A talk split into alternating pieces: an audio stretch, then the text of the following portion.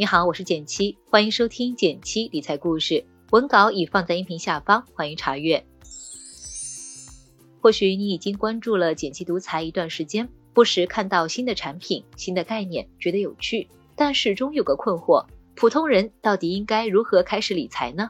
最近正好跟朋友聊起，今天我也想花点时间仔细梳理一下我对这个问题的答案。在开始之前，我想先跟你讨论一个有意思而且很重要的话题：你为什么要理财呢？相信你和我一样，比起追求高收益的投资方式，更期待的是幸福而自由的生活。而我认为，这就是普通人理财的原点。你想要过什么样的生活？所以，理财规划最重要的不是探讨如何快速发家致富，而是帮你在内心渴望的理想生活。与现实自己的财务状况之间架起一座桥梁。当你心中有了一个目标，而现在的财务情况还不能轻松实现它的时候，我们来谈理财才有意义。所以，对抗焦虑最好的方式就是制定一个简单可执行的计划，并坚持下去。所以，我会建议你为自己打造一份专属的理财规划方案。一个简化的理财规划只需要三步就能完成：设立目标，摸清财务状况，建立理财体系。听起来是不是简单呢？接下来我会用一个实际的案例带着你一步步完成，希望这个过程能给你一些启发。第一步，为理想生活设定明确的目标。你理财的目标是什么呢？如果你从来没有想过这个问题，不妨趁这个机会梳理自己的生活。接着，我们还得进一步拆分细化，把它转化为一系列财务上的目标，它就是我们理财的出发点了。具体要怎么做呢？我们可以结合 SMART 这个经典的目标设置原则来设置五年内的理财目标。可以看一看讲义区的一张图，满足 SMART 的五个标准，才说明这个目标的制定是科学合理的。这里我们来看一个具体的案例，更好的体会一下。准备买房的阿文，S 时间方面，他希望三年后买房。M 经济因素上，他准备买两百万的房。首付是百分之三十五，就是七十万。A 根据他现在的情况，已经有了四十万的可投资资产，这笔钱未来也能够被动用。未来三年，他的家庭年收入可以达到二十五万，所以他还是有能力来实现这个目标的。R 对所有的目标进行排序，比如阿文就认为，首先要为自己的孩子准备好六万教育金，然后是购房，最后是十五万的购车款。T 一旦收支情况发生重大变化的话，他的选择是调整购房总价，钱多就买更大的，钱少就买个小的。有了这样一番分析，阿文就可以更有计划的去准备这笔买房资金了。参考这个案例，你可以用 SMART 原则试着规划一下未来五年的财务目标。接着，我们回到现实生活，整理清楚自己当下的财务状况，有多少张银行卡，分别有多少余额。估计你也买了一些理财产品，你去年赚了多少呢？如果一天之内你急需用一万块钱，你可以从哪里找到这笔钱呢？如果你答不上来，那可以考虑花个三十分钟来梳理一下自己的财务现状。讲义区我做了一张图，你可以直接按图进行梳理。比如阿文的家庭资产负债表是这样的。第三步，调整理财行为，建立自己的理财体系。在理清自己的财务状况后，我们就会发现自己和理想生活的差距。接下来就可以制定更加细化的行动方案了。对阿文来说，只要每月存下一万元，就能在三年后存够教育金和购房首付这两个目标。但是现在账户里的四十万以及每月存下的一万，应该投资什么产品才能保证到时候目标的实现呢？答案是我们需要建立一套理财体系，来以不变应万变。说到这里，就要聊到我常提的财富水池模型了。财富水池中有四个不同的水池，分别是现金池、保险池、目标池、金额池。别小看这个顺序，不论你正处于什么阶段，按照这个逻辑依次装满、打理好这些财富水池，就是一个很好的理财路径了。接下来我们一个个介绍，先填现金池。这个池子里装的是我们全部的活期资产，也就是随时都能取出来的钱。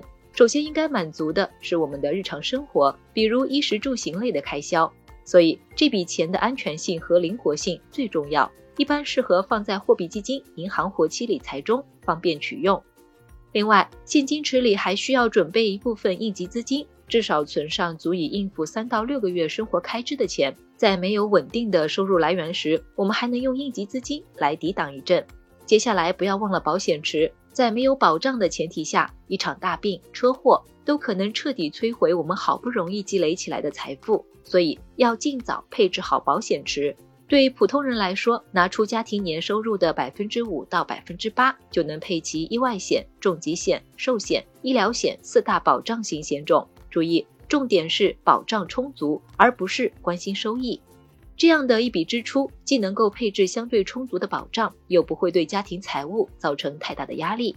然后是目标池，目标池的设置就是为了满足你的这些目标需求的。它的关键是让你能早做财务准备。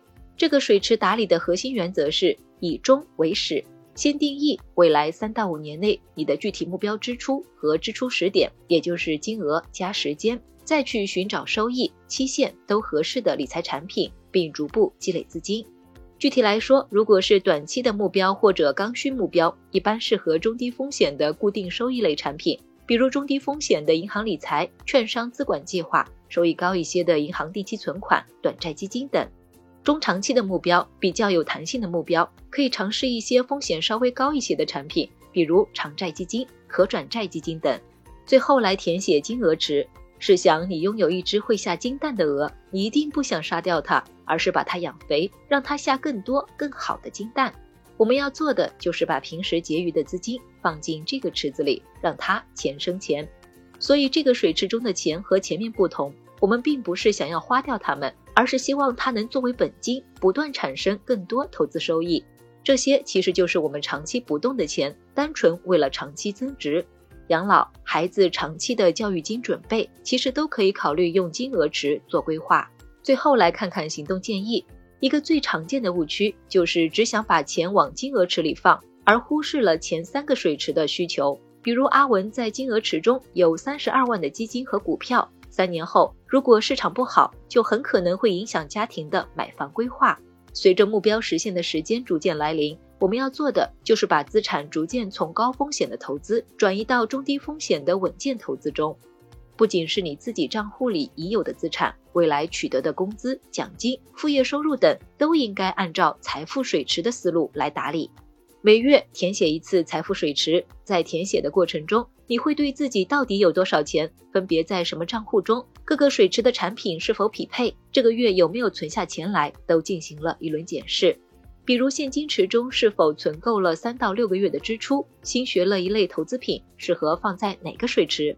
工资日的分配计划，像修炼武功一样，你可以在工资日那天执行一个三字口诀：分、转、投。